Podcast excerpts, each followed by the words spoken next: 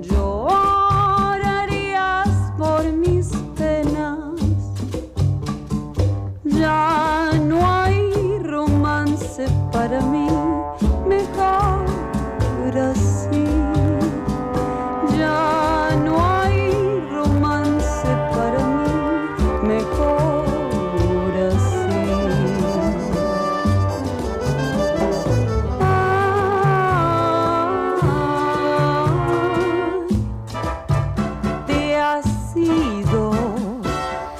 Ella es Mel Muñiz, cantante, compositora argentina, participó en diversos grupos musicales, la familia del ukelele, el trío femenino eh, Las Taradas, bueno, la mujer que le dio vida al bolero, podemos decir, le damos la bienvenida, buen mediodía de viernes, Mel, bienvenida.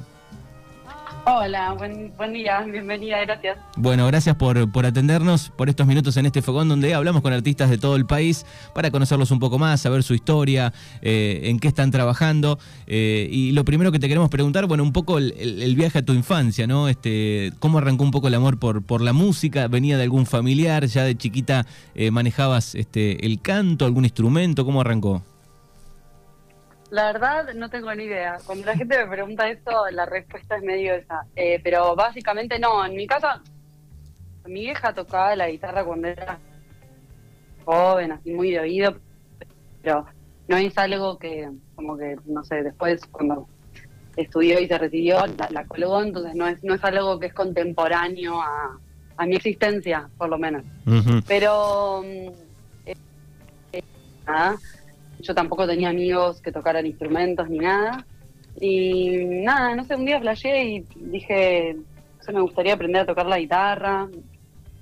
Tomé unas clases y eh, empecé a ir a conciertos y, y empecé a ser mi amiga de, no sé, de pibitos de mi edad que iban a ver bandas y tocaban así muy de forma amateur y ya a los 16 más o menos tenía dos bandas en donde ni idea qué hacía porque a duras penas, no sé, me sabía dos acordes de la guitarra y, y así, pero siempre con gente y siempre tocando, siempre como en, em, siempre, siempre, siempre sentándome al lado de gente que sepa más que yo. Hay una, hay una historia que contaste ya alguna vez que eh, estabas en un coro, ¿no? De- en el colegio y una profesora te dijo que, que tenías la voz enferma. Sí, re. Yo quería, yo no estaba en el coro, yo, era- yo tomaba la clase normal de música de, de- de primaria, ¿no? Y, y la profe me, yo le dije que quería ser parte del coro, que me interesaba, era como algo extracurricular. No Mm. se los dije a mis viejos porque no sé, ni idea, o sea, de hecho no, no se, nunca se los comenté. Digo, le pregunté y ella me dijo, ella era como medio áspera y como que se notaba que era una mina que le inflaba las bolas, dar clases, perdón Sí. eh, los ovarios.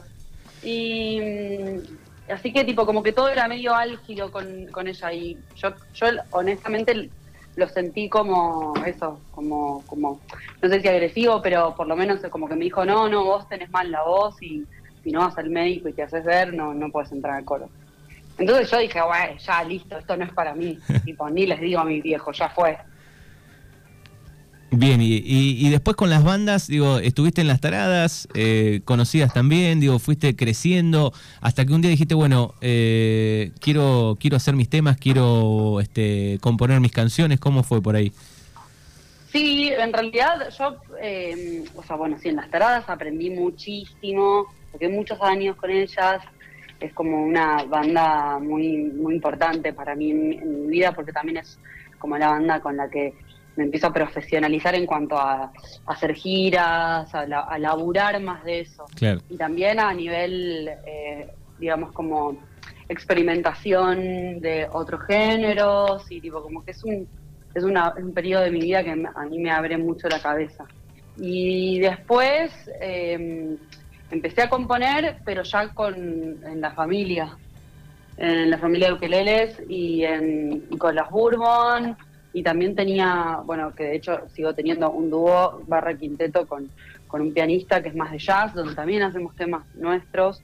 Y bueno, y de golpe era como, che, me coparía tener como mi proyecto solista y que sea algo distinto. Y como siempre, me, sobre todo también por, por las taradas y también por la familia, que también hacíamos un poco de boleros y tal. Y, y- y había compuesto un poco de eso para, para para la familia, dije, bueno, nada, me, me, pinta como ver qué onda si canto más en español, si me conecto más con mi idioma, con, como a mí me gusta mucho la música de género, como con los géneros que son de, obviamente, lengua hispana. Y bueno, y, me, y empecé a, a componer un montón, como, no sé si súper loco, como que me conecté con ese canal y de golpe bajó un montón de info y, y cuando quise grabar eh, lo elegí a Juanpi de Mendoza como mi productor y él tiene mucho, tiene, tiene mucho de ritmos latinoamericanos, eh, eh, en especial, o sea, mucho cubano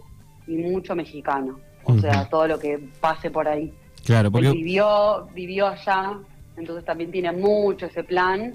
Y bueno, nada, como que también, o sea, como dejé que eso, toda la data que él tenía, también eh, eso se funda con, con, mis canciones y para dónde yo quería llevar el proyecto y ah, mucho más de lo que podía esperar. O sea, yo siento que Aguerrida es como para hacer un disco encima como del- para lanzarse solista es muy arriba en cuanto a lo que es arreglos, orquesta, viste, tipo orquestado con, no sé, tipo siete, ocho vientos, no sé, cuatro percus. Sí, sí, se nota, se nota, se nota. Eh, y te iba a preguntar, digo, bueno, eh, cantaste en inglés, eh, podemos decir que pasaste por por el por el swing, por el bolero, por el foxtrot, digo, de alguna ranchera, pasaste por todos los estilos y en algún momento dijiste, bueno, eh, eh, ¿por qué el bolero y traerlo nuevamente a, a la escena? Si bien siempre estuvo, a veces más escondido, a veces menos, digo, pero bueno, me parece que es una voz la tuya que, lo, llevaste al frente nuevamente. Y cuando yo lo escuché por primera vez dije, wow, eh, un bolero nuevo. Qué bueno, qué bueno, gracias. Digo, el- elegiste, digo, te- ¿tenías pasión por los boleros? Eh, ¿Escuchabas a alguien? Sí, o sea, es como, yo creo que hay géneros musicales que se que maridan, ¿viste? Como, por ejemplo, por decirte algo, como hay mucho del repertorio, no sé, más tradicional del jazz que marida con, por ejemplo, la bossa. ¿No? Tipo, es como que también por cuestiones armónicas y demás, ¿viste? Entonces vas a ver que son géneros que tal vez hay gente que toca eso y toca peor. Eh, yo creo que el swing, ¿viste? Los principios del jazz maridan un montón con el bolero, ¿viste? Y tal vez un poco con el vals, ¿viste? Entonces cuando yo... eh, con, con, la, con la familia, cuando empezamos a tocar con la familia, empezamos a, a tocar mucho boleros y bueno, eso, a mí me recopaban los panchos, como que tenía más un universo así más tradicional también por las taradas, de Pedro Infante, bueno, siempre me gustó mucho Agustín Lara. eh, y, y bueno, y como que, no sé, tal vez eh, eh, empecé como a, a coquetear con, es- con ese mundo porque, porque siento que está como, eso, como que está muy cerca, por ejemplo, no sé, por decirte algo, eh, Hoy Carmichael es un pianista, eh, compositor, es el compositor de Georgia on My Mind y de otros, otros, otros, otros temazos muy zarpados del jazz, de, de muy de inicios del jazz de principios del siglo XX. Eh, en México al mismo tiempo estaba Agustín Lara, que yo creo que es como si fuesen la misma persona, pero que tipo en, en dos países distintos, con dos lenguas distintas y dos folclores distintos.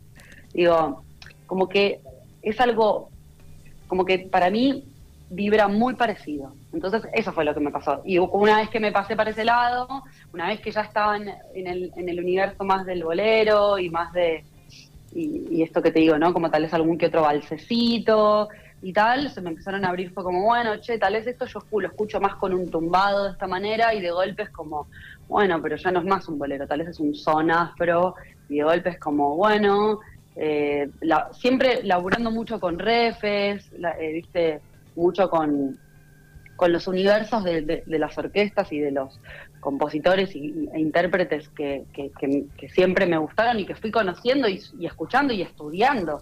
O sea, Claro. la verdad que aguerrida lo, lo, lo compuse escuchando discos. O sea, no paraba de escuchar discos y de, y de, y de decir, uy, esta, esta secuencia de acordes me parece increíble, uy, porque esta melodía me cala, a ver qué tiene. Viste, como estudio de los géneros, ¿entendés? Y después es como que vos usas un material que ya sabes cuál es el lenguaje que usa y lo adaptás a lo que vos querés decir, con tu expresión, con tus palabras, con... Y, y- y estás justo en una en un tiempo, digo, desde hace varios años, digo, que la música argentina, digo, también le va muy bien a todos los artistas, artistas jóvenes, el, el sonido urbano, eh, bandas de rock, digo, eh, está, está linda la movida argentina, ¿no? Eh, en los últimos años, ¿cómo lo ves eso? Sí, o sea, sí, pero a mí me parece, a mí se me hace difícil igual, eh, sobre todo por, por, por, por hacer algo latino y eh, me parece que es como que no hay tanto espacio para eso. Viste, yo a veces, o sea, muchas veces tuve, no sé, compartí cosas con, con viste, como, no sé, desde o algún festival o, Sí. o, o no sé, o grabaciones o cosas con, con, con bandas de la escena indie de hoy en día que no tienen nada que ver con la música que yo hago a nivel musical. Claro. Y, mm, y, y aún así me recuesta entrar en el circuito, ¿viste? Como, como que siento que Argentina tiene un poco eso medio medio de que, que- que- medio de que mm, o sos de nicho, que es un poco como mi universo para mí, o eh, la pegás afuera y volvés y ahí sí todos te van a querer, ¿viste? Como hay algo medio así. Sí, por ahí lo, pensaba también desde el lado de, de que el, el- por lo menos el que le gusta la música, digo, eh, es un poco más fácil llegar a, a diferentes estilos que antes. Digo, antes tal vez una joven nueva sacaba un bolero y si no lo escuchabas en la radio no, no llegabas nunca. Hoy por lo menos en un playlist podés encontrar, pones música indie, Eso música... re. Es, sí, Eso re, o sea, para mí es un universo todo el, el- el mambo playlist y demás.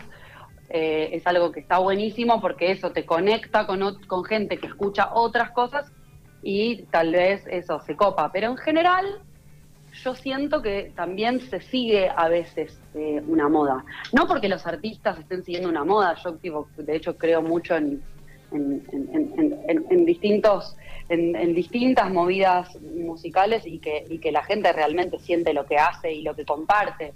Digo, solo que, no sé, a mí me gusta la música indie, pero no hago esa música y está bien y, claro. y un poco, no sé eso, un poco, un poco siento eso, siento que no es tan fácil. O sea, para nada, de hecho. O sea, la- la ¿cómo-. ¿Cómo viene el, el resto del año, Mel? Eh, mira, honestamente, este, este año yo iba a sacar un mi disco nuevo, que ya lo terminé de grabar y ya está medio, medio listo, pero tuve unos medio retrasos con, con, con, con el máster y unas cosas, entonces decidí que este no era el año, o sea, porque, porque hacer cosas a las corridas que haces con mucho amor durante, no sé, un año, es como, ¿para qué? ¿No?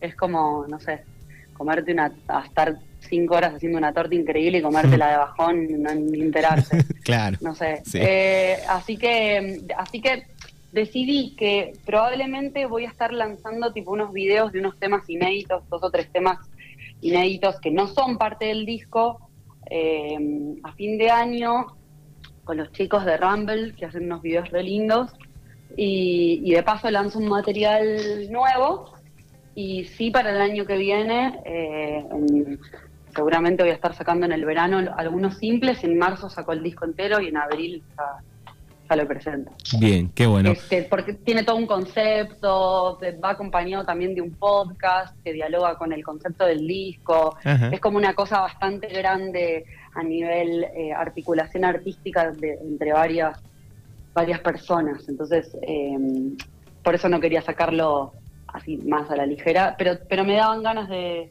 eso, estar con material nuevo. Seguramente voy a tener algunas fechas. eh, tipo Usina, Tecnópolis, viste, cosas así del gobierno que está buenísimo, que son viste, fechas gratuitas para la gente y, y a mí la verdad me como mucho hacer ese tipo de fechas. Y nada, seguro tal, tal vez cierro el año con algún camping, algo al aire libre. Estoy medio como armando un poco la agenda. Qué bueno. Bueno, es Mel Muñiz que ha pasado aquí por el Fogón de Mañanas Urbanas. Te agradecemos por estos minutos eh, y vamos a esperar el, el- el disco el año que viene. Ahí, falta, falta muy poco, menos de lo que parece. Dale, abrazo enorme y gracias. No, por favor, gracias a vos. 12, 7 minutos en la República Argentina. Mel Muñiz pasó aquí por el Fogón de Mañanas Urbanas.